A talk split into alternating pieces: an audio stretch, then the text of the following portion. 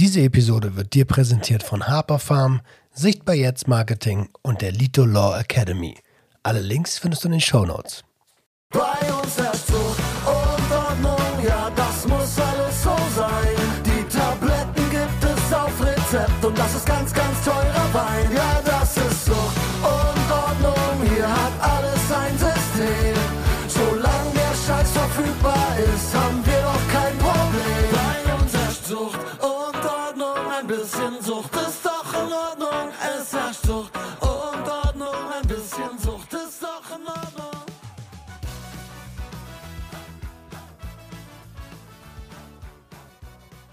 Einen wunderschönen guten Tag und herzlich willkommen zu einer neuen Episode Sucht und Ordnung, dein Podcast für vorurteilsfreie Aufklärung über psychotrope Substanzen, Drogenpolitik, Konsumkompetenz und jeden zweiten Dienstag zum Thema Trauma.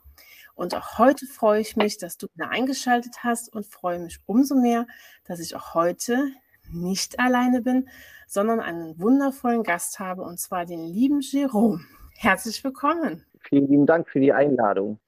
Vielen lieben Dank, dass du sie angenommen hast. Sehr, sehr gerne.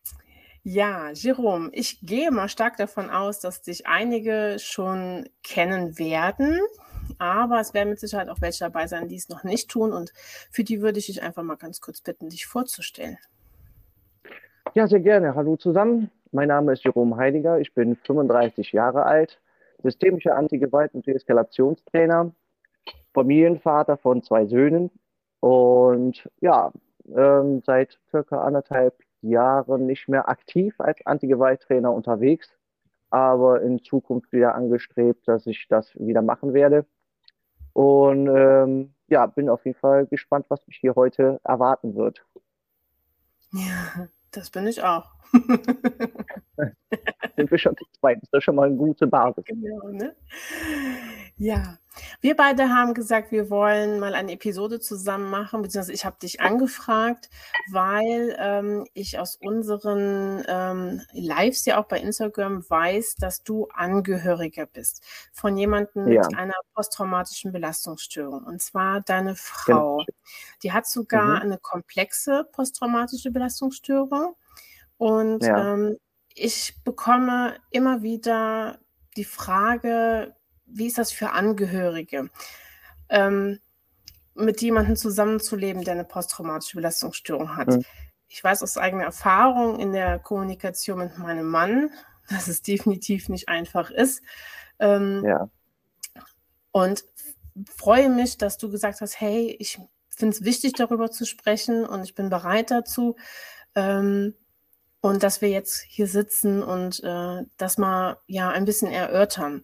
Weil es gibt nun mal wahnsinnig viele Angehörige, die vielleicht auch, ja, jetzt nicht unbedingt eine Partnerschaft, aber ja auch Familienangehörige haben und so im Umgang sehr unsicher sind.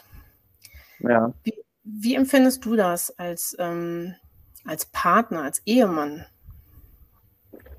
Oh, okay, also jetzt mittlerweile bin ich eigentlich ganz gut gesettelt, wobei es auch da ähm, noch Schwierigkeiten gibt oder beziehungsweise ausbaufähige äh, fähige, äh, Situationen, wo ich besser darauf reagieren könnte. Aber ganz zu Anfangs war das eine absolute Katastrophe. Ähm, also wir sind ständig aneinander geeckt. Ich habe überhaupt nicht verstanden, was überhaupt äh, da Sache ist. Ich wusste zwar, dass sie eine komplexe äh, PTBS hat, konnte aber damit so im Großen und Ganzen erstmal nichts anfangen. Habe immer nur gedacht, okay, da ist eine Störung, irgendwie wird das schon funktionieren. Ähm, habe aber da absolut keine Rücksicht darauf genommen im ersten Moment, ähm, wie ich mich verhalte, wie, äh, meine Gestikulierung, meine Ausdrucksweise, mein Verhalten allgemein.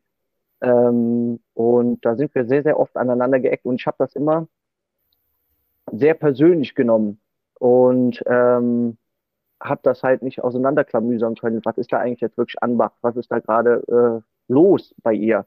Sondern bin selber wütend geworden, das hat sich dann selber hochgeschaukelt und dann habe ich nicht begriffen, warum weint sie denn jetzt? Da gibt es doch gar keinen Grund. Bin dann selber nochmal äh, hochgekocht, mehr oder weniger. Und ähm, während dieses, diesen, dieses Prozesses äh, hat meine Frau mich noch zusätzlich gecoacht, mal, wenn ich mich so und so verhalte, musst du dies und das, musst du das beherzigen. Mhm. Bitte achte darauf. Ähm, die ersten Monate bzw. ersten Jahre habe ich immer gesagt, ja, ja, kriege ich schon hin. War aber total blauäugig und dann habe ich da nicht drauf geachtet. Dann ist es wieder passiert. Mhm. Da war ich selber wieder frustriert. Und ähm, aber so im Laufe der Zeit hat sich das eingespielt. Wir mussten natürlich unsere Kommunikation komplett ändern. Anfangs war das immer nur aggressiv, immer Streitereien. Der eine wollte den anderen nicht verstehen und äh, warum verhältst du dich jetzt so? Warum machst du das? Und äh, umgekehrt bei mir aus meiner Perspektive war es auch so, was soll der Schwachsinn? Mhm. Und ähm, hat sie nicht ernst genommen. Und das war der fatale Fehler. Und das äh, erlebe ich im privaten Umfeld von Freunden, die teilweise auch traumatisiert sind, genauso. Also genau die. Parallelen. Mhm. Nur, dass sie dann auch festgefahren sind. Bei uns war das dann so, es hat tierisch aufgeknallt. Dann haben wir uns irgendwann an den Tisch gesetzt und haben gesagt, so, jetzt Butter bei der Fische, jetzt müssen wir wirklich reflektieren. Was ist da Sache? Was ist, welche Punkte sind da bei mir und welche Punkte sind bei ihr?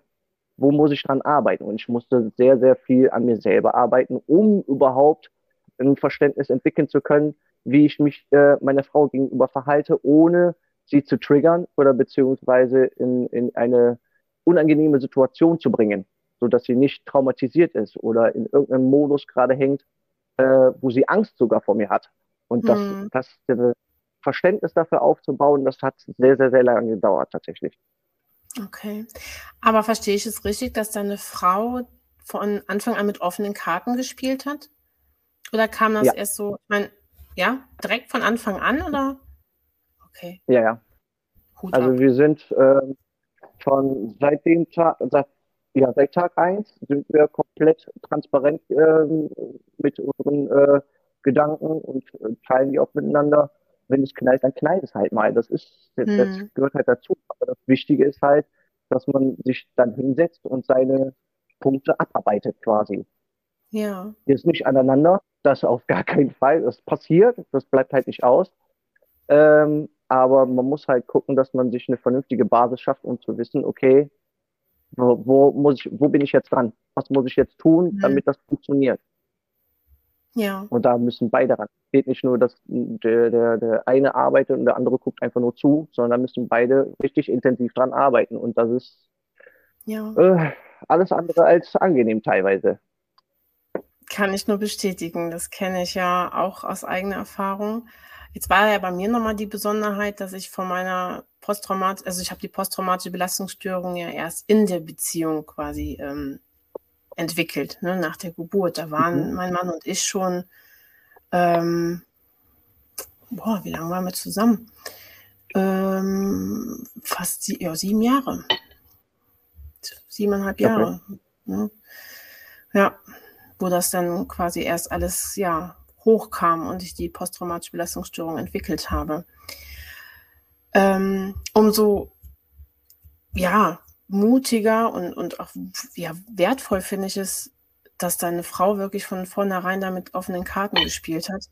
Ich glaube, das fehlt nämlich ganz oft ähm, in Beziehungen, dass äh, man merkt es ja. Ne? Du sagst ja auch, ne? man, man gerät immer wieder aneinander und man muss gucken, wie findet man da eine Lösung. Und bei Entwicklungen ist es ja auch so, es ist halt blöd, wenn nur einer die Entwicklung macht und der andere bleibt.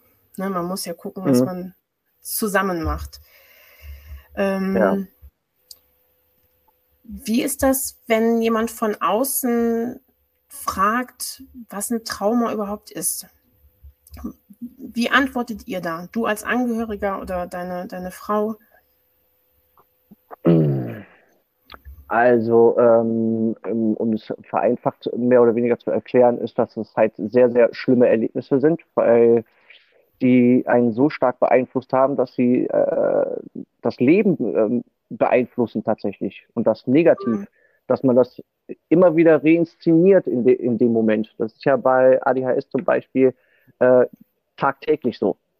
Jede Ja. Situation, die da aufkommt, und wenn man eine schlechte Erfahrung gemacht hat, und wenn es nur ist, äh, so, eine, so eine Abwertung, so eine minimale Abwertung, dann passiert schon so ein Flashback und du bist wieder in dieser Situation, wo du diese Erfahrung massiv gemacht hast.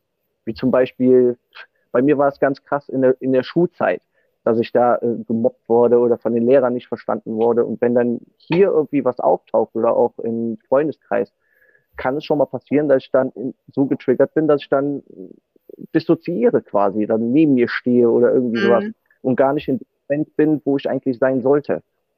Und ähm, ja, hier war das auch anfangs so, wo die Flut hier in Stolberg ausgebrochen ist, war, äh, meine Frau war äh, gar nicht greifbar quasi. Und mhm. von außen haben die wenigsten verstanden, bei denen aber auch das Verständnis dazu gefehlt hat oder auch fehlt, ähm, was da eigentlich los ist. Die meisten äh, kamen dann mit der Reaktion auch von meinem Verhalten her, äh, da, dass die Leute gesagt haben, seid ihr noch ganz dicht? Was ist denn da los? Ich habe da jetzt gar nichts gemacht. Also das Unverständnis war halt da.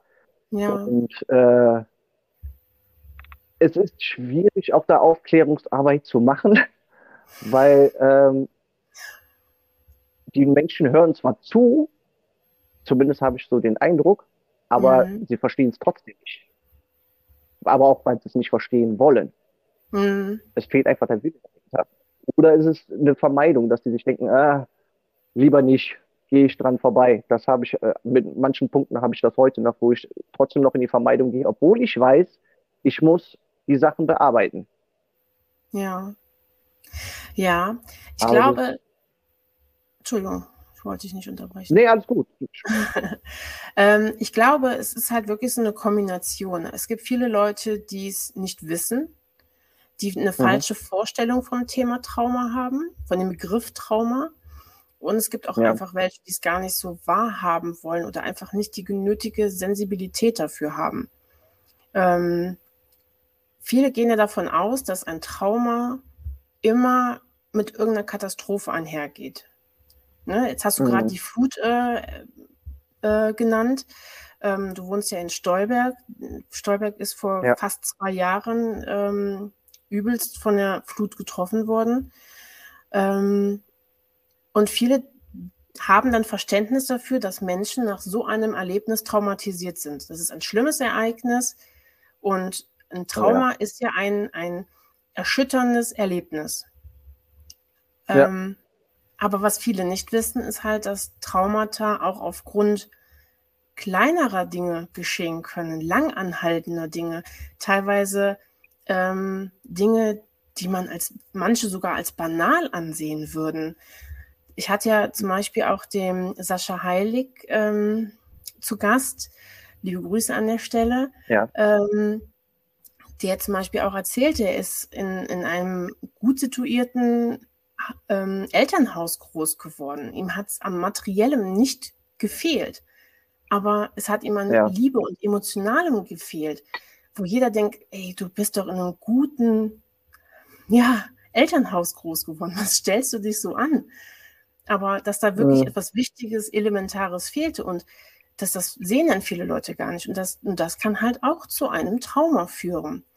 Und da versuche ich ja auch zum Beispiel ein bisschen Sensibilität zu schaffen, dass ähm, man nicht nur immer bei einem Trauma an, an ein Krieg, Kriegsereignis denkt, an eine Flutkatastrophe oder an einen Unfall, dass es halt auch kleine Sachen können, sein können. Mobbing zum Beispiel auch.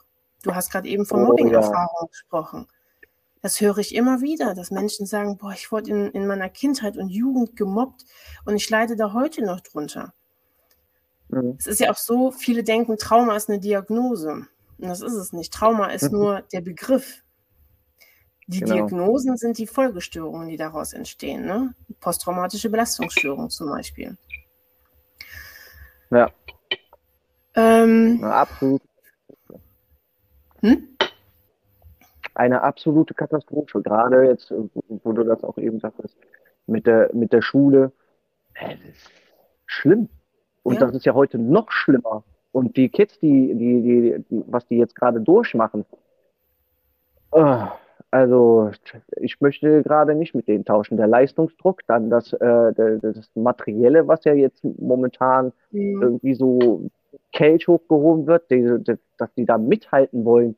Und dann, du siehst ja teilweise bei den Kids Augenränder und die, die fühlen sich nicht mal gesehen. Und die mhm. sind schon traumatisiert. Ja, das stimmt, das stimmt. Ja, das ist dann nochmal ein Thema für sich. Ne? da könnte man Ja, jetzt auch nochmal Ewigkeiten drüber sprechen. Ähm, du hast eben schon gesprochen, dass de, angesprochen, dass deine Frau gesagt hat, hör mal, wenn das und das passiert oder ich da und da getriggert Ja. werde, dann reagier bitte so und so. Ähm, Mhm. Ich habe nämlich die Frage aus der Community, ich hatte ja einen, einen Fragensticker gestellt, gesteckt, gestellt, sagt man gestellt, gesteckt, einen Fragensticker reingetan in meine Story. ich weiß es gerade Ja. nicht. Ähm, und da kam zum Beispiel die Frage, was tun in akuten Situationen, zum Beispiel bei Angst? Ähm, Ja. hat, habt, weißt du genau, wie du in welchen Situationen zu reagieren hast? Mittlerweile passiert das komplett automatisch. Vorher hatte ich tatsächlich ein Feingefühl wie ein Kaktus, bin dann sofort auf sie zugeprescht, habe sie in den Arm genommen, habe äh, auf sie eingeredet und äh, mach dir keine Sorgen, du brauchst keine Angst zu haben und so weiter und so fort. Und äh, dabei ist mir selber gar nicht aufgefallen, dass ich damit die Situation verschlimmere.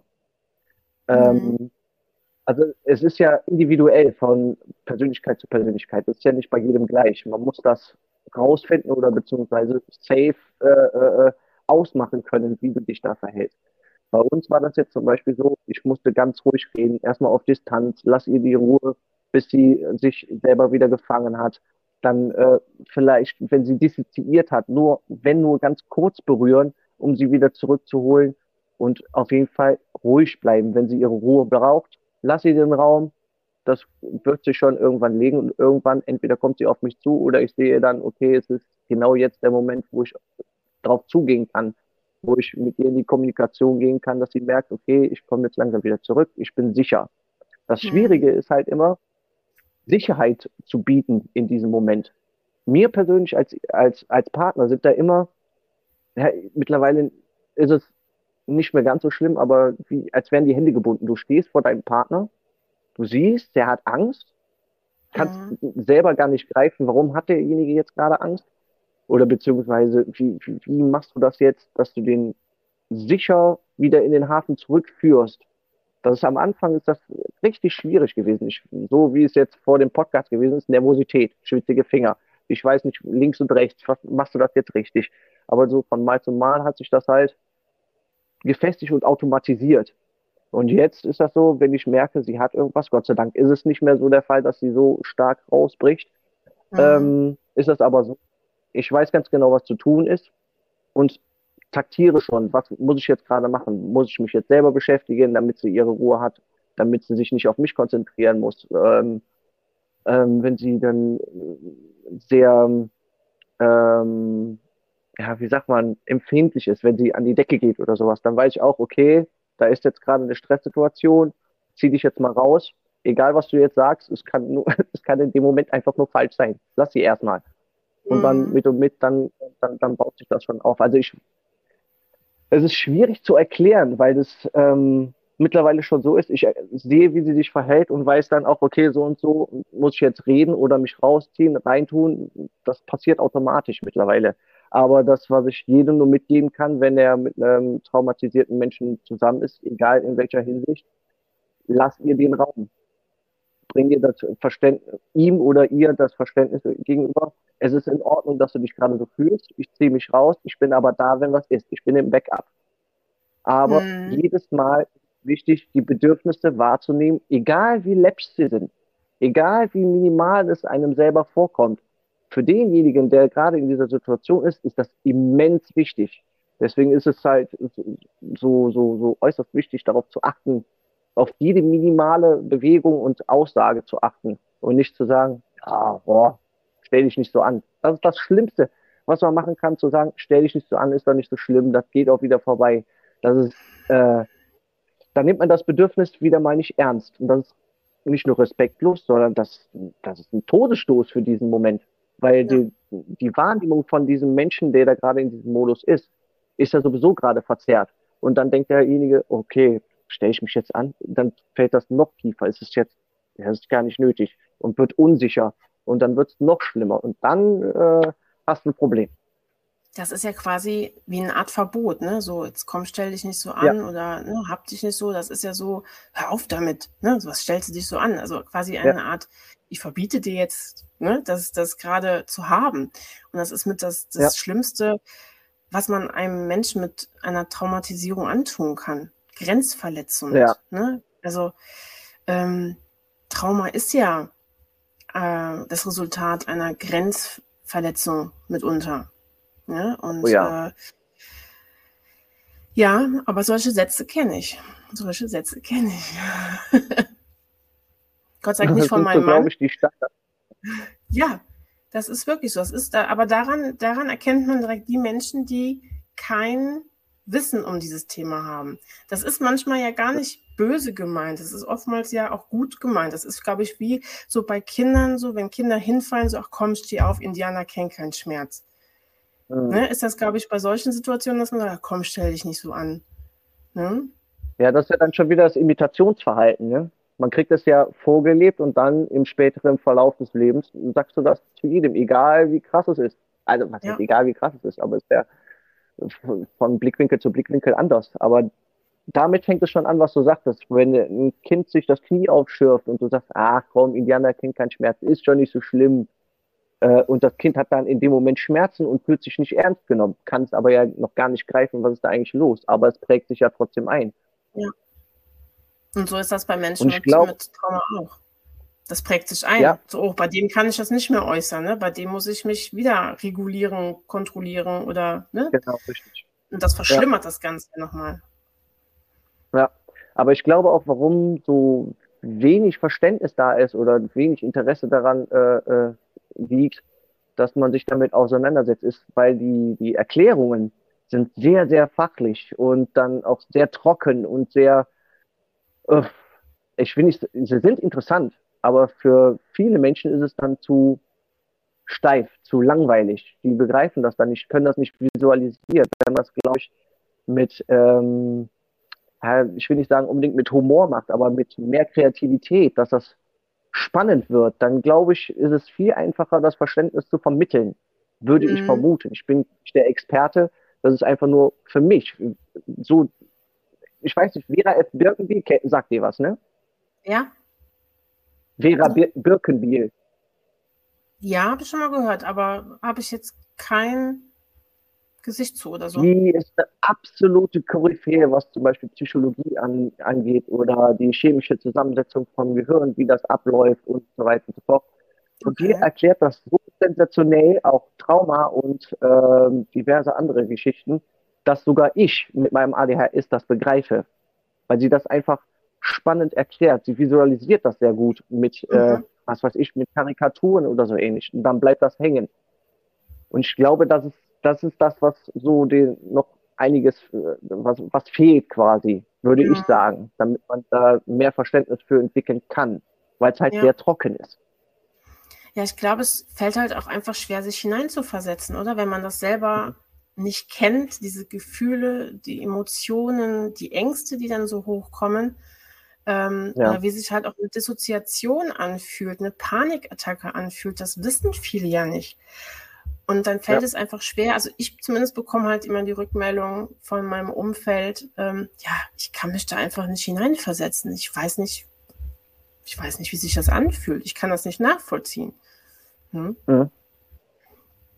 Das ist aber auch wiederum äh, sehr, sehr nett oder beziehungsweise sehr nett, sehr aufmerksam, dass man dir das zurückmeldet, dass man dir offen sagt, ich kann das nicht nachvollziehen. Weil es gibt auch so Menschen, die sagen, ja, ja, verstehe ich. Und Ja, aber es in sind wirklich wenige. Wenige, muss ich sagen. Ja. Und Gott sei Dank. das, ich äh, habe momentan, ich habe mittlerweile auch so ein bisschen ein Gefühl dafür, ähm, wem Hm. kann ich was erzählen und wer, wie groß ist das Verständnis und die Sensibilität dafür? Wie weit kann ich, wie tief kann ich in die Materie reingehen, so ein bisschen. Ja. Ähm, mir wurde auch die Frage gestellt, ob man als Angehöriger auch zu sensibel sein kann. Das fand ich eine sehr spannende Frage. Ja, ich glaube, zu sensibel gibt es nicht. Hm, Ganz ehrlich. Weil je sensibler du äh, auf jemanden reagierst, desto besser, weil du kannst ja jede Feinheit dann erkennen und weißt dann, was mit dem Menschen ist. Also wenn ich, so wie das da beschrieben wird, zu sensibel wäre, nennen wir es mal, sehr, sehr, sehr, sehr, sehr, sehr, sehr sensibel, dann hätte ich null Probleme, den, äh, die, die, die Abläufe direkt zu erkennen und würde direkt lesen können, okay, das und das ist jetzt los. Wäre, Mhm. Also ich finde das super. Ich bin zwar sensibel und empathisch, aber zu sensibel finde ich, das, das gibt's nicht. Entweder du bist sensibel und kannst darauf achten und verfeinerst das noch, oder äh, du bist, hast keine Empathie und äh, dir geht das am Arsch vorbei, wie jetzt mal Ja. überspitzt gesagt. Ja. Also zu sensibel, mh, nee, kannst du nicht sein. Eher verfeinert. Okay. Ja, mir kam mal zwischendurch der Gedanke, ähm, vielleicht war das auch so gemeint, dass wenn man, also traumatisierte Menschen sind ja oft sehr vorsichtig. Ähm, Ja. Je nachdem auch wie der, der Stand ihrer eigenen Verarbeitung und Integration des Traumas ist, sind sie ja sehr vorsichtig, sehr auf Sicherheit bedacht, äh, sehr auf Hab-Acht-Stellung. Und vielleicht ist das so ein bisschen gemeint damit, dass man vielleicht selber so sensibel ist und diese Angst noch schürt in demjenigen. Weißt du? Ah, Vielleicht könnte Ah, das sein. Also, dass man als Angehöriger vielleicht ungewollt denjenigen in seinen Ängsten und Unsicherheiten noch verstärkt. mh. schwierig, schwierig. Also natürlich ähm, bin ich der Auffassung, dass man ein gewisses Standing haben sollte und auch einen festen Stand haben sollte, wenn man mit einem traumatisierten Menschen zusammen ist. Das Mhm. definitiv, weil sonst gerät man selber ins Schleudern. Ähm, aber also, wenn ich das jetzt mal auf meine private Situation ähm, projiziere, wenn sowas gewesen ist, zum Beispiel meine Frau hatte unbändige Angst vor, vor Menschen eine ganze Zeit lang. Eine Menschenmenge Mhm. hat die wahnsinnig gemacht, hat die beklemmende Gefühle bekommen, keine Luft mehr, nix. Und ich bin dann wie so ein, ja nicht wie ein Bodyguard, aber wie so ein Backup mit ihr durch die Mengen gegangen. Und Mhm. äh, natürlich musst du da sehr sensibel sein. Du musst aber auch in der Lage sein, und das ist die Krux an der ganzen Sache, der, dem Partner dann eine gewisse Sicherheit bieten zu können. Du musst selber sehr aufmerksam sein, sie in dem Bedürfnis ernst nehmen und das versuchen, so gut wie es geht, nachzuvollziehen. Nicht zu Mhm. 100 Prozent da rein zu versetzen, das ist nicht möglich. Das, das geht einfach nicht. Ja. Ähm, aber zumindest insofern ernst nehmen und sagen, okay, was nimmst du gerade wahr? Was passiert da gerade mit dir? Um das Verständnis halt selber entwickeln zu können. Du musst halt immer wieder hinterfragen, was ist gerade mit dir? Was siehst du gerade? Beziehungsweise wie fühlst du dich gerade? Mhm. Ähm, was kann ich gerade für dich tun? Gibt es da irgendwas? Immer wieder fragen in dem Moment. Mhm. Nicht nach, wie so eine, wie so eine Barretta immer nachfeuern, sondern immer in gewissen Zeitabständen. Sagen wir mal, du gehst jetzt äh, über einen äh, Kaiserplatz und fragst, wie fühlst du dich gerade? Und sie sagt, ja, äh, unsicher. Und dann so gibst, gibst du ihr das Gefühl, dass du ein bisschen näher rangehst, musst du ja nur nicht mehr die Hand geben. Das könnte schon sogar zu viel sein. Sondern so, dass du schön nah dran bist und die aber Mhm. trotzdem weiter laufen lassen. Sagst du, okay, ich weiß Bescheid, ich achte darauf und habe alles mit im Blick. Das bedeutet aber auch äh, in dem Moment, dass du auch dafür sorgen musst, dass Menschen der, der, deinem Partner nicht zu nahe kommen, dass du das abschottest. Du musst alles Mögliche im Blick haben. Das ist enorm anstrengend, aber äh, zwingend notwendig, um halt äh, nicht äh, Gefahr zu laufen, dass da irgendwas eskaliert oder sie vielleicht sogar in dem Moment dissoziiert. Mhm. Also es ist immer wieder tägliches Training. Immer Ja. wieder. Ist schon wie ein Bodyguard, oder? Schon ein bisschen, hat was, hat ein bisschen was. Ja, Ein also es gibt ne? parallel def- definitiv, aber ähm, ich muss dazu sagen, bei, bei den Bodyguards sorgst du dafür, dass dem Menschen, dass er geschützt ist, weil da Gefahren sind, die du tatsächlich erkennst. Ähm, Mhm. in dem Moment musst du dich aber darauf verlassen oder beziehungsweise musst du darauf achten, welche Gefahren sieht deine Partnerin gerade oder dein Partner in dem Moment. Und die sind ja, Ja. für dich in, dem Moment gar nicht sichtbar oder greifbar. Du musst Mhm. doppelt gemoppelt agieren. Du musst gucken, dass da genug Abstand ist. Es kann aber auch schon sein, dass es einfach nur eine Gestikulierung ist, die die aus der Fassung bringt oder direkt ins Sch- Schleudern bringt.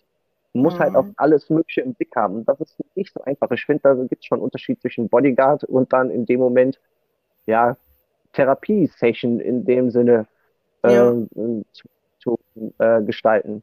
Weil, wenn du es so nimmst, wir haben das alles selber aufgedröselt und dann hinterher ist sie natürlich auch ähm, in Therapie gewesen und er ist jetzt noch. Ähm, aber viele Übungen mussten wir tatsächlich selber machen. Ich muss wohl dazu sagen, meine Frau ist eine absolute Koryphäe. Die ist ja Sozialpädagogin, dann hat sie sich äh, Qualifikationen in der Schemapädagogik, in, äh, in sämtlichen Sachen, Bereichen angeeignet und sie ist eine absolute Expertin. Und sie hat mich ja noch, mhm. während sie im Trauma war oder noch ist, immer wieder gecoacht. Und das ist mit mir auch nicht einfach. Also es ist jetzt nicht so, dass sie äh, sich zurücklehnen konnte und ich habe immer schön aufgepasst. Ich habe auch hörbelde Fehler gemacht und nicht aufgepasst und dann ist das schon mal daneben gegangen. Ähm, aber nur durch, durch Learning by Doing sind wir erst auf dem Punkt, wo wir jetzt sind. Und das ja. ist das Wichtige dabei in so einer Partnerschaft. Jeden Tag ist Arbeit. Das ist Menge Arbeit, Menge, Menge Training. Man kann, sagen wir mal, in der Woche 20 Schritte nach vorne gemacht haben, überspitzt gesagt, und an einem Tag wieder 10 Schritte nach hinten. Hm. Nur weil du mal nicht aufgepasst hast. Aber daraus ja. lernst du auch wieder. Da befindest du dich wieder in der Wachstumszone. Also ganz, das ist ein ganz schmaler Grad zwischen Wachstumszone und Überforderung. Hm. Und das kann halt ja. sehr, sehr schnell passieren. Ja, das kann schnell passieren. Aber es ist halt gut, dass du es auch nochmal sagst.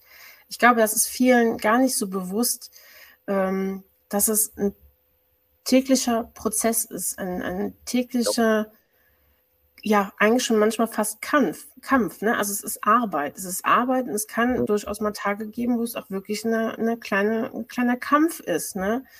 Ähm, oh ja der einem wahnsinnig viel Kraft kostet als Angehöriger.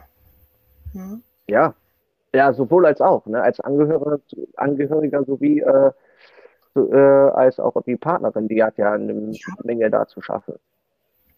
Ja, das stimmt. Das äh, erlebe ich auch immer. Also es gibt bei uns auch manchmal Abende, wo wir einfach nur abends da sitzen und denken so, boah, das war heute wieder ein Tag. Ja. Ne? Ja, Wichtig ist halt immer in die, in die Kommunikation zu gehen, egal was da ist. Das Reden ist das ganz A wichtig. und O. Ja. Ganz, ganz wichtig. Ganz, ganz wichtig. Und ähm, vor allem darauf achten, was man sagt und wie man es sagt. ja. Dazu ist es natürlich auch wichtig, Triggerpunkte zu kennen. Ne? Zu, da muss man, A, man muss drüber sprechen, man muss es kommunizieren, aber man muss sie dann halt auch wirklich erkennen können und ähm, je nachdem, wo Triggerpunkte liegen, manchmal liegen die ja auch ähm, im, im Wort. Ne? Also es gibt ja auch manchmal hm. Wörter, die einen triggern. Trigger sind ja Auslöser, kann man im Prinzip sagen. Das können ja, ja. Wörter sein, es können Gerüche sein, es können Geräusche sein, es können, wie du eben gesagt hast, Gestik, Mimik kann es auch sein. Oder hm ein Auto, was vorbeifährt. Ne? Es kann ein, im Prinzip kann alles ein Trigger sein, was eine Dissoziation, eine Panikattacke auslösen kann. Und ja. ähm, wenn das natürlich dann zum Beispiel auch Worte sind, dann muss man natürlich auch auf, als Angehöriger darauf achten, was sage ich, wie sage ich etwas. Oh, ja. ne? Das ist ja auch mhm. nochmal, also man muss ja dann auch, auch bei anderen Triggern, man muss ja immer ständig so eine quasi wie eine Art Liste mit sich führen. Ja. Ne? Also jetzt nicht kann, kann man so also als Bild, ne? als Bild wirklich so eine Liste mit sich führen. Ähm, mein Partner, meine Partnerin hat jetzt die und die Triggerpunkte. Ne? Und das immer so ein bisschen ja. mit, mit im Auge haben. Ja, ich vergleiche das immer ganz gerne mit so einem Ablaufplan von einem AGT. Das ist für mich dann am einfachsten. Okay. ja, so hat jeder sein, sein, sein Werkzeug dann, ne? Das ist auch zwingend notwendig, weil ohne, ohne das geht es nicht. Man muss es auch, diese Liste muss man sich erarbeiten. Man kann jetzt nicht einfach sagen, okay, der und der, diejenige ist jetzt traumatisiert, gucken wir mal bei Google, was haben die für eine Liste, sondern man muss sich tatsächlich, natürlich gibt es da Parallelen oder äh, ja. einige Sachen, die sich dann ähneln. Ähm, aber nichtsdestotrotz, jeder Mensch, das ist mir äußerst wichtig, dass man, dass man, dass das betont wird, weil das ja immer über einen Kamm geschert wird, meiner Meinung nach. Jeder Mensch ist individuell. Natürlich gibt es Parallelen in, dem, in der Methodik, aber man muss sich das immer für jeden einzelnen Klienten oder für den Partner immer neu erarbeiten. Das ist nie gleich. Das stimmt. Ich vergleiche das immer ein bisschen mit so einem ähm, Baukastenprinzip. Man hat einzelne Bausteine, ja. Bauklötze, die hat man in seiner Sammlung, aber die sind halt einfach individuell zusammengebaut. Jeder hat sein eigenes Bauklotzgebilde sozusagen. Ne? Mhm. Ähm, ja. Man findet immer Gemeinsamkeiten, immer ähm, ja, Parallelen. Das ist, ist ganz häufig so. Ähm, ja. Auch bei den verschiedenen Traumatisierungen nochmal. Ne? Also wenn Menschen, die zum Beispiel traumatisiert sind durch einen Autounfall, die haben ähnliche Trigger. Ne? Genauso ja. wie bei ähm, Vergewaltigungen oder Kindheitstrauma, also Entwicklungstraumata. Die haben auch meistens ähnliche Trigger. Nicht immer dieselben, aber zumindest ist man oh, da ist eine Ähnlichkeit vorhanden. Mhm. Ja. Ähm,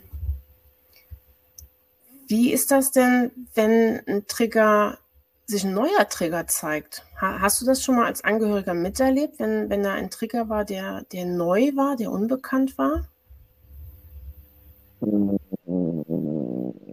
Nee, bis dato noch nicht. Also nee. ähm, bisher, bisher kam. Meinst du jetzt im Laufe der Zeit? Ja, man hat das Oder ja. Jetzt, du, du sagtest ja, dass deine, deine Frau ja Therapie macht. Und ähm, also ja. meine Erfahrung ist halt aus meiner eigenen Therapie, dass sich Trigger verändern, beziehungsweise auch neue Trigger manchmal hinzukommen, je nachdem, welchen ähm, Entwicklungsstand man in, in Sachen Trauma hat. Ne? Das ist ja, es gibt ja verschiedene Phasen bei der Traumaverarbeitung und wenn ein Trauma ja. integriert wird, dann ist das bei mir zumindest so, dass das wie so eine kleine Kettenreaktion manchmal ist. Dann, dann kommt irgendwie ein Trigger neu und der löst dann wieder einen neuen aus und dann habe ich manchmal so eine Art Kettenreaktion. Ich weiß nicht, ob das bei deiner Frau auch ist. Äh, ja, also der, dadurch, dass ja diese, meine, meine Frau hat mir das immer so schön erklärt, durch diese Traumatisierung ist die nicht abgespalten, aber ist ja einiges an Bausteinen sind dann überall verteilt. Und da genau. muss man sich die halt wieder neu zusammensuchen, um dann halt wieder, ähm, wie sagte sie so schön, auf einer Basis zu sein oder so ähnlich, aber auf jeden Fall, dass das eine Abspaltung ist. Du musst halt alle möglichen Punkte wieder neu an dich ranziehen. Und wenn du mhm. traumatisiert mhm. bist, dann ist da halt einer, einer weg. Und wenn sie ja. dann gerade aus der Therapie rausgekommen ist, muss ich ganz ehrlich sagen, war sie immer sehr, sehr erleichtert, ähm, neue Triggerpunkte kann ich jetzt so nicht sagen, aber auf jeden Fall andere Verhaltensweisen mit ähm, eigentlich gewohnten Situationen, wo ich dann wusste, okay, so und so wird sie sich verhalten. Und dann kam da wieder eine andere Reaktion, zum, äh, dass sie vielleicht mal äh, nervös wurde oder sich gar nicht sortieren konnte äh, oder äh, mal wütend geworden ist für eine, für, eine, für eine Lappalie oder sowas, wo ich mir dann dachte, okay, das ist, äh, war vorher nicht.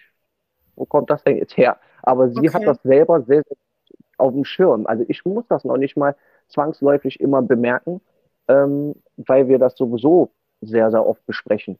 Also das ist eigentlich fast äh, tagtäglich, dass wir so eine klar, also nicht tagtäglich ist übertrieben, aber so ein Reflecting Team quasi machen, und mhm. dann gehen wir den Tagesablauf durch. Oder wenn meine Verhaltensweisen äh, an irgendeinem Tag scheiße gewesen sind, dann wird das äh, besprochen. So, und äh, sucht man sich einen neuen Weg. Und so ist das jeden Tag tatsächlich. Aber dass da jetzt ein neuer Triggerpunkt aufgetaucht ist, kann ich jetzt so nicht sagen. Ähm, außer natürlich, ganz am Anfang, wo äh, halt auch die Flut ausgebrochen ist, da kamen da halt diverse Sachen. Also es war Angst vor Männern, dann war es äh, Angst vor Menschen, dann war dies, dann war das. Also da kamen ja sehr, sehr viele Sachen aufeinander. Mhm. Aber die sind dann nach und nach, hat sie sich halt ihre, ihre Points wieder zurückgeholt, dass sie wieder safe mit sich selber war. Und dann ja. ich schon sagen, ganz großen Respekt habe ich vor meiner Frau definitiv. Ich glaube, ich hätte mir schon längst die Kugel gegeben. Also, wenn ich nicht so wäre, wie ich wäre. Ja. Also für mich war das unglaublich schwierig. Das glaube ich. Das glaube ich. Aber man muss auch sagen, du hast ja auch den, trotz allem den Mut auch gehabt, zu wagen, zu sagen, ja, ich, ich liebe diese Frau und ja, ich nehme sie mit diesem Paket, das sie hat und wir Ja. finden da irgendwie einen Weg. Ne? Da gäbe es mit Ja, Sicherheit auch viele, die sagen, oh, hör mal, nee, ohne mich. Ja. Ah, ich will gar nicht wissen, wie viele Menschen sich hab, haben schon scheiden lassen wegen solchen, äh, äh, wegen solchen Gründen. Und ähm, dieses On-Off war noch nie mein Ding. Entweder man packt das irgendwie zusammen. Also ich will jetzt nichts beschönigen. Also hier ist das auch schon so eskaliert, dass wir gesagt haben, ich lasse mich scheiden oder Biberbuch oder Hömmele Sachen geknallt haben. Also so ist es nicht. Ne? Mhm. Ähm, hier ging es doch schon mal ab wie bei den Kesselflickern. wir, wir haben halt beide ziemlich viel Temperament. Also wir sind nicht handgreiflich geworden, um Gottes Willen. Aber verbal war das hier schon, also, puh. Und sie ist ja, was das angeht, äh, die, die ist Hannibal Lecter. Also von, von Intellekt und so weiter bin ich hier haushoch unterlegen.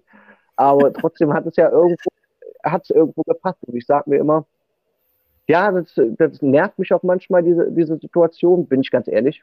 Also wer, Mhm. da kann ich mich nicht von freisprechen. Es gibt auch Momente, wo ich sage, ach nee, nicht, nicht schon wieder das. Das haben wir doch jetzt schon zigtausendmal durchgekaut. Und dann bin ich auch manchmal so blöd und sag, verbalisiere das dann auch noch und mache die Mhm. Situation noch schlimmer.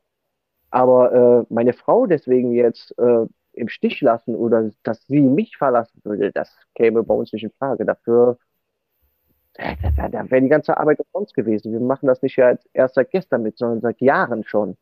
Ja. Das ist, das ist ich, also ganz ehrlich, ich hätte ein schlechtes Gewissen, meine Frau da hängen zu lassen. Wenn sie sagen würde, okay, ich müsste, äh, ich muss mich von dir distanzieren, dann ich, hätte ich da noch Ver für Verständnis und würde sagen, okay, machen wir so, aber ich wäre trotzdem immer da. Von Anfang bis Ende. Man sagt ja nicht umsonst in guten wie in schweren Tagen. Nehmen nicht Ja. viele ernst, aber ich schon. Das ist meine Ja. Familie, das ist so.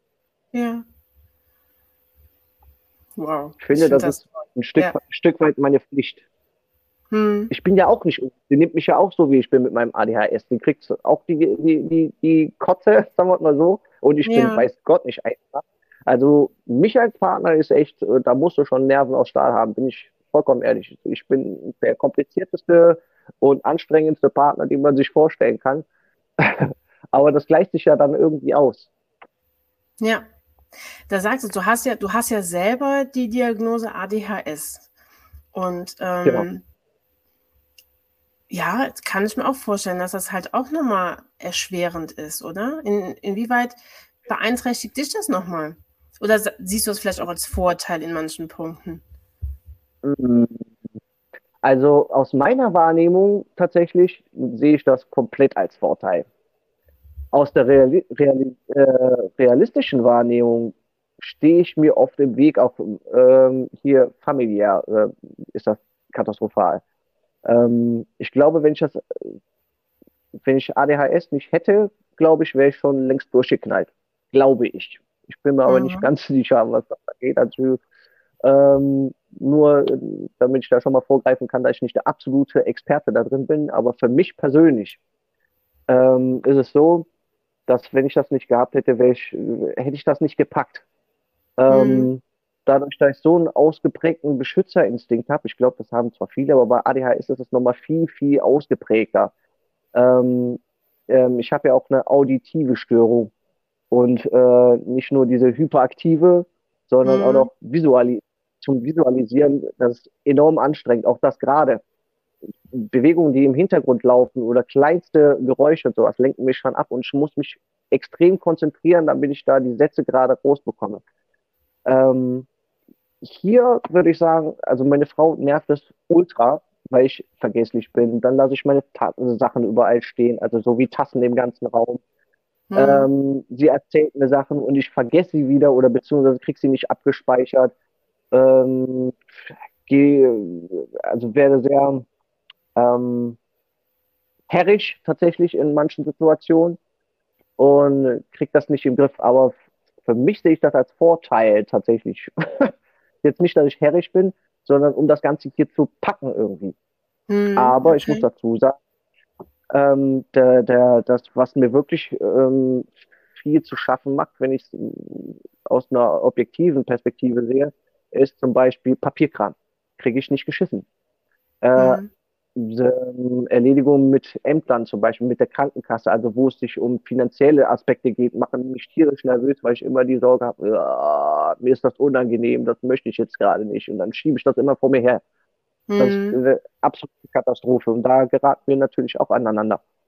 Okay. Und das ist, das ist, da, da, das ist schon sehr, sehr, sehr, sehr anstrengend. Also beide Seiten. ja.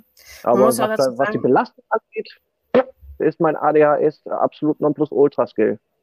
Ja, ja, ADHS hat ja oftmals, also viele mit ADHS sind ja so richtige Arbeitstiere, ne? immer nonstop irgendwie, äh, immer nur irgendwas am Machen. Ähm, Ja. Dann merkt man das vielleicht auch gar nicht, so diese Belastung. Wobei es ist natürlich auch gefährlich, ne? wenn man so an, an, an eine Belastungsgrenze vielleicht kommt oder sie halt überschreitet aufgrund des ADHS. Ähm, und es ist ja so, dass deine Frau ist ja auch körperlich immer wieder sehr angeschlagen. Ne? Also Ja. seitdem wir uns kennen, das ist jetzt, glaube ich, ungefähr ein Jahr, ähm, waren schon viele Höhen und Tiefen, ähm, Oh ja. gesundheitliche. Und ähm, aber deine Frau, so wie ich es den Eindruck habe, ist so ein, so ein Stehaufmännchen, die ist äh, eine absolute Kämpferin. Genau. ähm, was machst du denn für dich selber, um, um Kraft zu schöpfen, so für euren Alltag? Ihr habt ja jetzt auch noch, du hast eben gesagt, ihr habt zwei Kinder und ihr habt ja auch noch jetzt letztes Jahr nochmal äh, frisch Nachwuchs bekommen. Das ist ja auch nicht äh, so einfach. Ähm, was, was machst du da für dich? Wo, wo, wo ziehst du Kraft raus? Oder Ruhe vielleicht auch? Also ich mache, also ich gehe viel spazieren tatsächlich, mache viel Sport. Ähm, hat natürlich in der Zeit, wo sie so oft im Krankenhaus jetzt dieses Jahr gewesen ist, etwas nachgelassen. Da knüpfe ich jetzt aber gerade wieder an. Äh, Musik hilft mir enorm, ähm, weil ich Musik groß geworden. Mein, mein Vater hat schon früher viel Musik gemacht, hat mir das ein Keyboard gekauft, dann habe ich daran rumgeklimpert. Also das befreit mich tatsächlich. Mhm. Musik ist für mich äh, die Freiheit pur. Tatsächlich. Musik, Kunst, alles, was so mit Kreativität zu tun hat. Und wenn es nur eine Stunde ist, das reicht mir schon aus. Oder Ja. äh, auch meine Kinder, wenn ich mit denen Blödsinn mache. Ich bin, ja, würde man eher so sagen, ich sehe zwar wie ein erwachsener Mensch aus, bin aber innerlich eher Peter Pan. Also ich bin ein völliger Kindskopf. Ich muss Blödsinn machen. Wenn ich mit meinen Kids Quatsch mache und die sich scheckig lachen, dann ist das für mich schon wie, als würde sie ein Handy an die Ladestation stecken und gut ist. Wenn meine Familie glücklich ist und die lachen, dann ist das für mich schon, ah, bin ich zufrieden. Oder Freunden bei irgendwelchen Sachen helfen oder so, wo die dann sagen, ah, ja, danke schön, dass du da warst und so weiter. Das ist Mhm. ein Stück weit egoistisch von mir, äh, weil es ja ein Ego-Push ist. Aber ganz ehrlich, äh, woher muss ich meine Energie tatsächlich holen? Und Ja. ich höre dieses Feedback, so, hör mal, du hast das gut gemacht, da ich früher die Erfahrung gemacht habe, du machst das scheiße, das ist kacke und das ist nicht in Ordnung. Ist das für mich schon, allein diese Aussage ist das mir mehr wert, als du kannst mir 1000 Euro dahin legen oder mir halt äh, die Geste zeigen, äh, Körper, äh, mit, mit den Worten hier von wegen, hör mal, du machst das richtig gut. Ich bin stolz auf die Leistung, hast du gut gemacht. Da scheiße ich auf die Kohle, ganz ehrlich. Mhm. Ja. Weil das hat für mich einen Mehrwert. Mhm. Das Das ist für mich der, tatsächlich der Energiebomber hoch, hoch 10. Ja. Mehr brauche ich nicht. Okay. Ja. Hm. Finde ich super. Ich gehe ja auch leidenschaftlich gern spazieren. Ich bin ja auch regelmäßig immer unterwegs und äh, schöpfe da ja auch Kraft raus und äh, versuche da halt auch immer so diesen Ausgleich zu bekommen. Ich habe das ja zum Beispiel, dass ich ähm, aufgrund Geräuschpegel ja sehr äh, Mhm. schnell stresse. Und ähm, mit zwei Kindern ist es dann halt auch oftmals halt einfach laut zu Hause, sehr wuselig, sehr unruhig. Und dann habe ich halt dieses Kontrastprogramm halt einfach äh, durch das Spazierengehen. Und mein Mann hat es halt mittlerweile auch für sich entdeckt. Ne? Mein Mann sagt dann auch mal zwischendurch so, hör mal, alles gut, aber ich muss jetzt auch mal raus. Ne? Ich habe jetzt auch gerade ähm, einen Punkt erreicht, wo ich halt einfach mal jetzt raus muss. Und dann, dann ist das auch okay. Ne? Das ist auch wichtig, damit er sich Resilienzen überhaupt aufbauen kann. Psychohygiene ist das A und O. Wenn du die nicht hast, dann gehst du, also würde ich jetzt von meiner Seite aus sagen, geh- gehst kaputt. Dann Mhm. überstehst du sowas nicht. Ja. Nee, das stimmt auf jeden Fall, ja. Ja, ähm, ich habe noch eine Frage gestellt bekommen über meinen Ja. Sticker, die wir jetzt im Prinzip aber, glaube ich, schon indirekt beantwortet haben. Und zwar war die Frage, kann so eine Beziehung überhaupt von Dauer sein?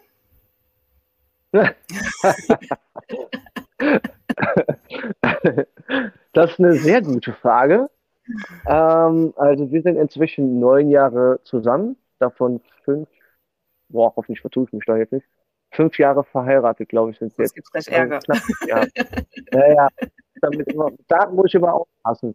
Äh, ähm, aber es, ja klar, es kann funktionieren, es muss aber nicht zwangsläufig. Also es ist, ich finde es auch nicht dramatisch, wenn jemand sagt, boah, nee, das ist mir zu viel, das geht nicht. Das Hm. ist kein, man kann dem Menschen das nicht zum Vorwurf machen, wenn er sich da rauszieht und sagt, mir ist das zu anstrengend. Wenn ein Mensch nicht dafür geschaffen ist, ja, dann ist das eben so. Ja, Dann müssen sich die Wege halt trennen. Und ähm, aber es ist möglich, wenn man dazu bereit ist, viel an sich zu arbeiten und an der Beziehung zu arbeiten. Und das ist, äh, sind wir mal ganz ehrlich, alles andere als schön, tatsächlich. Der, was darauf folgt, der Bezie der, die, die, die engere Bindung und Mhm. äh, was man im, im Mehrwert davon hat, natürlich, das ist grandios, was sich daraus entwickelt. Also ich habe hab noch nie so eine krasse Erfahrung gemacht wie mit meiner Frau jetzt in den, in den letzten acht Jahren, habe ich in meinem ganzen Leben noch nicht gemacht. Aber man muss dazu bereit sein. Man muss Ja. bereit sein und das ist viel, viel, viel unangenehme Arbeit, wo, dass du verzweifelst teilweise, dass du Rotz und Wasser holst, dass du nicht mehr weißt, wo oben und unten ist. Besonders in der Anfangsphase ist das ein richtiges Karussell. Wenn man noch Hm. gar nicht aufeinander eingespielt ist, wenn das eine völlig neue Situation ist, dann, dann kommt ja, und wenn du dann noch zusätzlich Kinder hast, du musst funktionieren für die Kids, du musst für die Außenwelt musst du funktionieren. Und äh, das ist halt ein, ein, ein Verhaltensweisen, die jeder Mensch hat, nach außen hin, haha, mir geht's gut. Und dann innerlich bist Ja. du absolut im Arsch. Du Ja. bist richtig im Arsch und das, da fliegen auch schon mal die Fetzen. Und das ist der Anfang, wollen wir es nicht beschönigen, der Anfang von so einer Beziehung, wenn man tatsächlich dazu bereit ist, richtig an sich zu arbeiten, ist alles andere als angenehm. Man Hm. muss viele Punkte bearbeiten, Transparenz schaffen. Das Vertrauen fehlt ja noch am allermeisten. Nie, ich Ja. gehe davon aus, ich will es nicht über, übertreiben, aber ich gehe davon aus, dass Minimum 50 Prozent der Partnerschaften nicht ehrlich zueinander sind. Also nicht zu 100 Prozent ehrlich, dass sie alles voneinander wissen und wirklich transparent darüber reden, sondern dann eher so, ja, der Hans hat ja wieder äh, dem, den Klodeckel nicht drunter gemacht oder blablabla.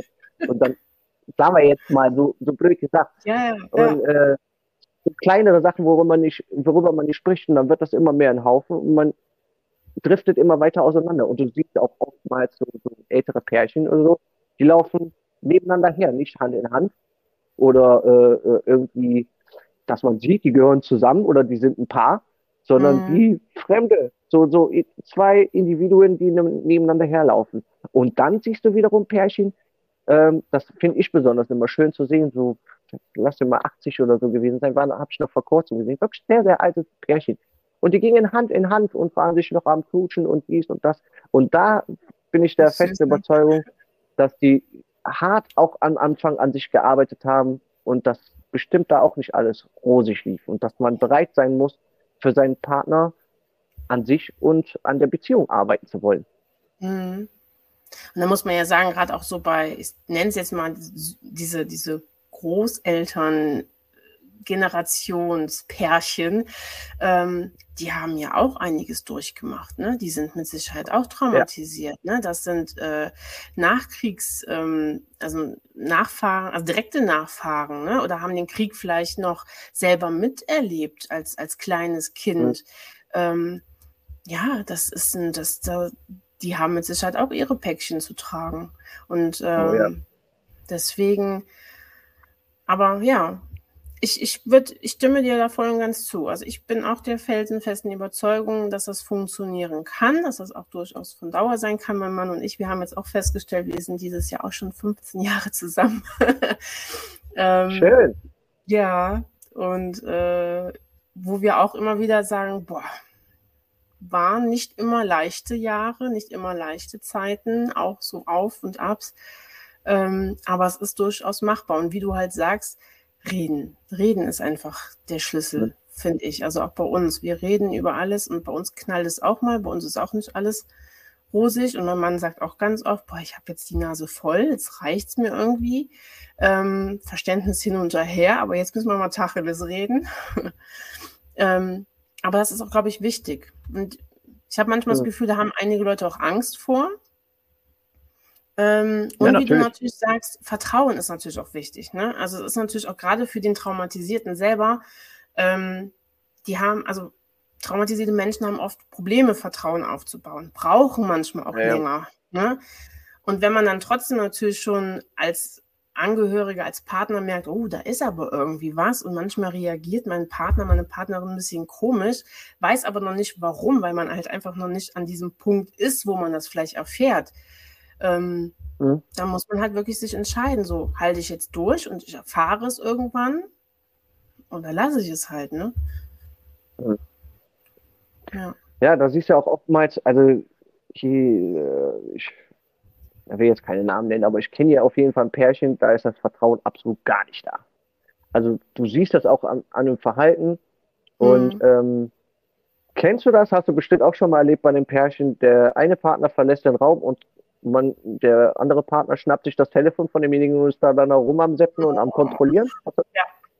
Ja? Und ich finde das immer sehr amüsant, wenn er da kommt. Wir vertrauen uns zu 100 Prozent, wir sagen uns alles. Dann denke ich mir, mm, sehe ich. Das ist immer mhm. so, eine Sache, wie du halt auch angesprochen, Kommunikation. Ich weiß nicht, was daran so schwer ist, einfach ehrlich miteinander zu reden in der Partnerschaft. Dafür ist doch eine Partnerschaft gedacht. Wenn du deinem Partner nicht vertraust, dann wen wir dann? Ja. Und gerade halt Und in einer Beziehung schwer, mit jemand, also mit einem Traumatisierten ist das nochmal wichtig. Ne? Da ist das ultra wichtig. Oh, noch ja. mehr als es eh schon ist, aber da ist es nochmal. ne? Ja. Auf jeden Fall. Da kann auch so eine kleine Lüge, wie zum Beispiel, ich habe ja jetzt aufgehört zu rauchen, aber ganz am Anfang ist mir das schwer gefallen, bin dann immer heimlich runtergegangen, habe mir eine geraucht, Kaugummi gefressen und dann mich mit Deo eingesprüht und so weiter, weil ich dachte, ah, riechst du nicht. Ich selber habe es tatsächlich nicht gerochen. Kam dann hoch und dann gab es hier Ärger. Aber dann, sowas kann tatsächlich schon dafür, dazu führen, dass das Vertrauen dann wieder im Arsch ist. Ja. Auch wenn es für dich selber dann nur so eine Lappalie ist.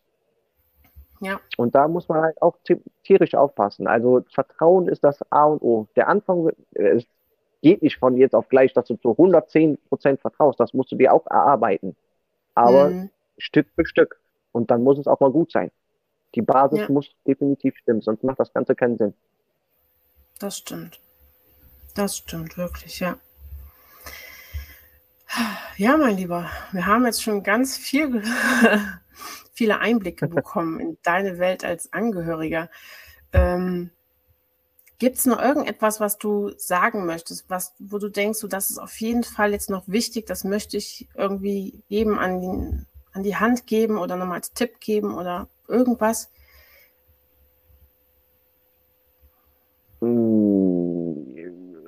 speziell auf äh, Partnerschaft bezogen, meinst du, oder jetzt allgemein? Ja, auf, im, im Umgang mit, mit Traumatisierten in einer Partnerschaft oder. Wenn, also, meine Sache sagt, wenn ihr merkt, dass mit eurer Partnerin was nicht stimmt, egal in welcher Situation es auch ist, nehmt das erstmal ruhig an und hört zu.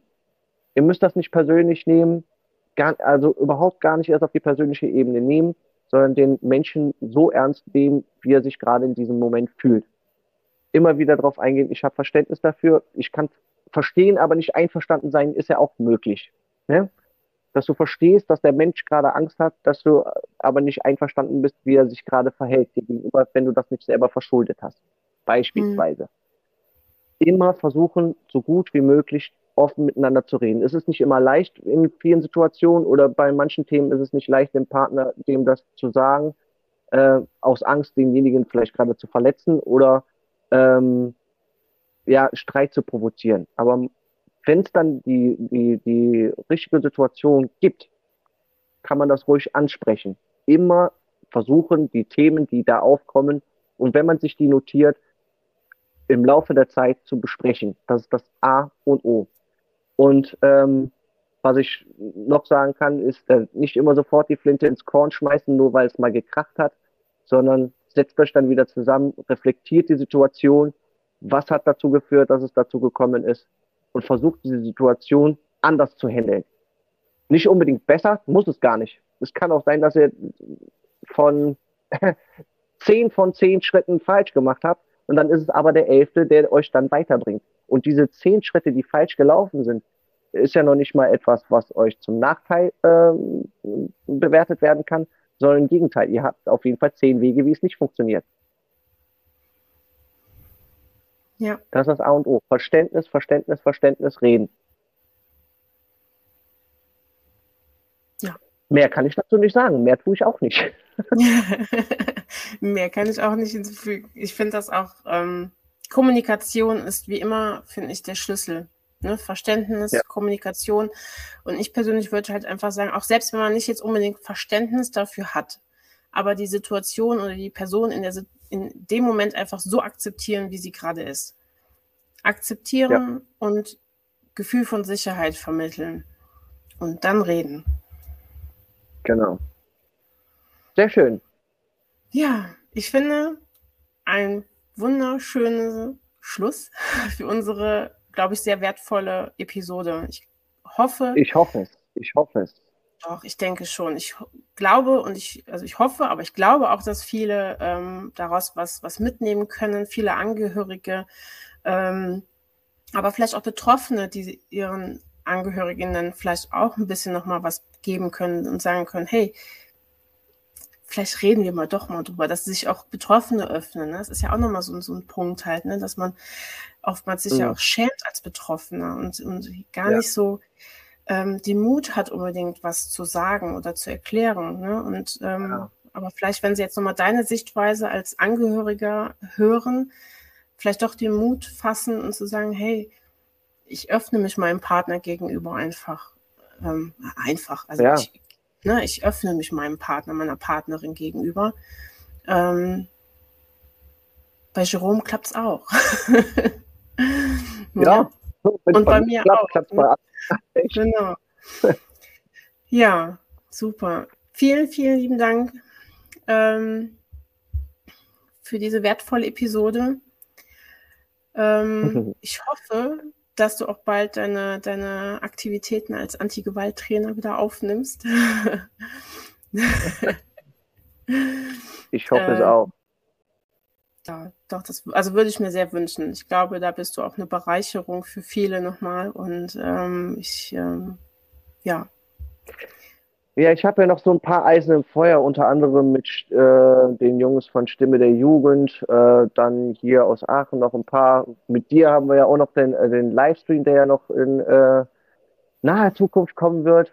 Und so trage ich immer noch irgendwie einen Teil dazu bei. Und ich bin dir auf jeden Fall überaus dankbar, dass du äh, mich hierzu eingeladen hast, dass äh, du mir diese Plattform da gerade geboten hast.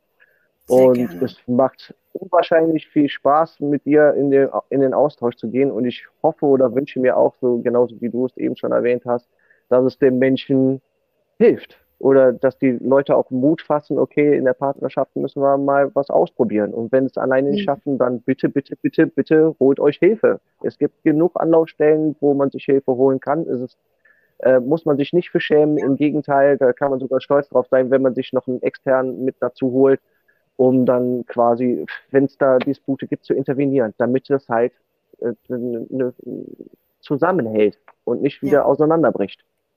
Noch was ganz Wichtiges, auch als Paar. Man kann sich auch als Paar, nicht nur die einzelne Person, sondern auch als Paar kann man sich Hilfe holen. Und gerade in so schwierigen Situationen ähm, kann man sich Hilfe holen. Das ist auf jeden Fall wertvoll und wichtig und da braucht man sich auch absolut nicht für zu schämen. Da, da hast du nochmal, ja, das, Nein. das war wichtig, das war gut, dass du das nochmal gesagt hast. Gut, mein Lieber. Ich danke dir auch. Ähm, wer mal bei Jerome Ich vorbeischauen will, er ist verlinkt in den Show Notes. Ähm, schaut mal vorbei, lasst ein bisschen Liebe da und ähm, wir sehen und hören uns dann wieder in zwei Wochen, wenn es heißt, eine neue Folge in Bezug auf Trauma. Ich wünsche euch noch eine schöne Zeit bis dahin und macht's gut, ihr Lieben. Auch von mir. Ciao. ein bisschen Sucht ist doch in Ordnung. Es herrscht Sucht und Ordnung. Ein bisschen Sucht ist doch in Ordnung.